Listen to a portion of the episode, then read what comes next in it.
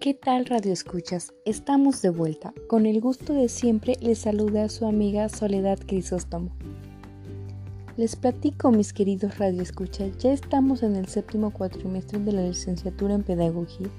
Sí, así es como lo escucharon, ya estamos en séptimo.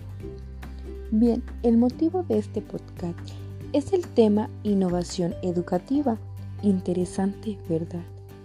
¿Quieres saber más? Pues acompáñame hasta el final. La educación ha sido siempre una herramienta de desenvolvimiento en una sociedad. Puede ser de carácter formal o no formal y muchos gobiernos se han preguntado y planteado cuál es la mejor forma de educar para que nuestras sociedades mejoren y se desarrollen.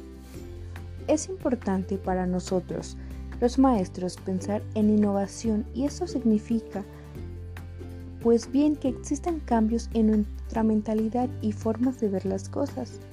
¿Cómo nos podemos desarraigar o desprender de nuestros métodos tradicionales de educar y avanzar? Avanzar con todo lo que el día a día nos presenta.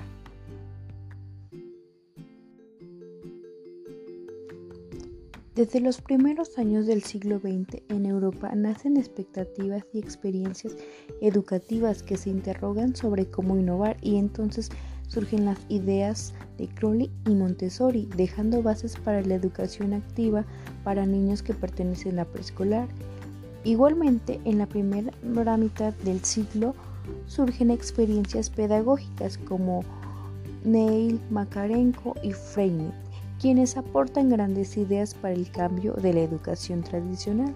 A medida que va pasando el tiempo, han surgido muchas otras teorías como la de Vygotsky, Piaget y Freud. Unas se mezclan con otras que buscan ser la diferencia de la normalidad de una escolaridad que tiende a unir en grupos homogéneos bajo ciertos parámetros como pueden ser de disciplina, énfasis de tal forma que todos los estudiantes tengan los mismos saberes con la misma metodología. ¿Pero qué es la innovación?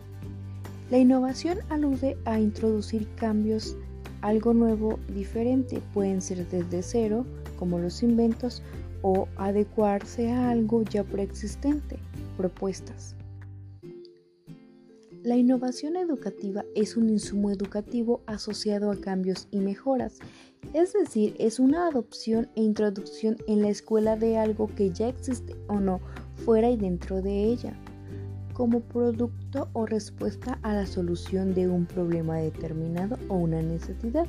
De aquí se desprende que es la incorporación de algo nuevo o transformado dentro de una realidad donde ésta resulta modificada o, sea, la creación de conocimientos, productos y procesos. Existen retos de innovación a los que los centros educativos se enfrentan. Por ejemplo, en mi universidad no cuentan con servicios de Internet, lo que limita el uso de aplicaciones y materiales de apoyo audiovisual y el uso de plataformas, así como también nuevas tecnologías como realidad virtual o gamificación. La innovación educativa es muy importante en la educación, como se los comenté anteriormente, ya que nos permite transformar los métodos pedagógicos que resulten ineficientes, permitiendo la introducción de herramientas que generen una nueva expectativa e interés por parte de docentes y alumnos, logrando un proceso de enseñanza y aprendizaje óptimo y de calidad. Para que la innovación se lleve a cabo, se basa en cuatro elementos que son personal, conocimientos, procesos y tecnología, así como también requiere de la implicación y participación activa de agentes educativos, como planificación de objetivos y adecuaciones necesarias tanto al contexto y necesidades del alumnado. Llegamos a la conclusión de que innovar es mejorar lo que ya existe la innovación debe ser intencional, planificado y contar con participación activa de agentes involucrados. Dentro de la práctica pedagógica, logra que el educando asimile más rápido y de manera eficiente los contenidos. Actualmente es una necesidad hablar de innovación educativa para desarrollar competencias y mejorar el proceso de enseñanza-aprendizaje, contribuyendo a que el estudiante desarrolle un aprendizaje significativo donde sepa ser reflexivo, crítico y analítico, lo que logra un impacto positivo en los procesos educativos.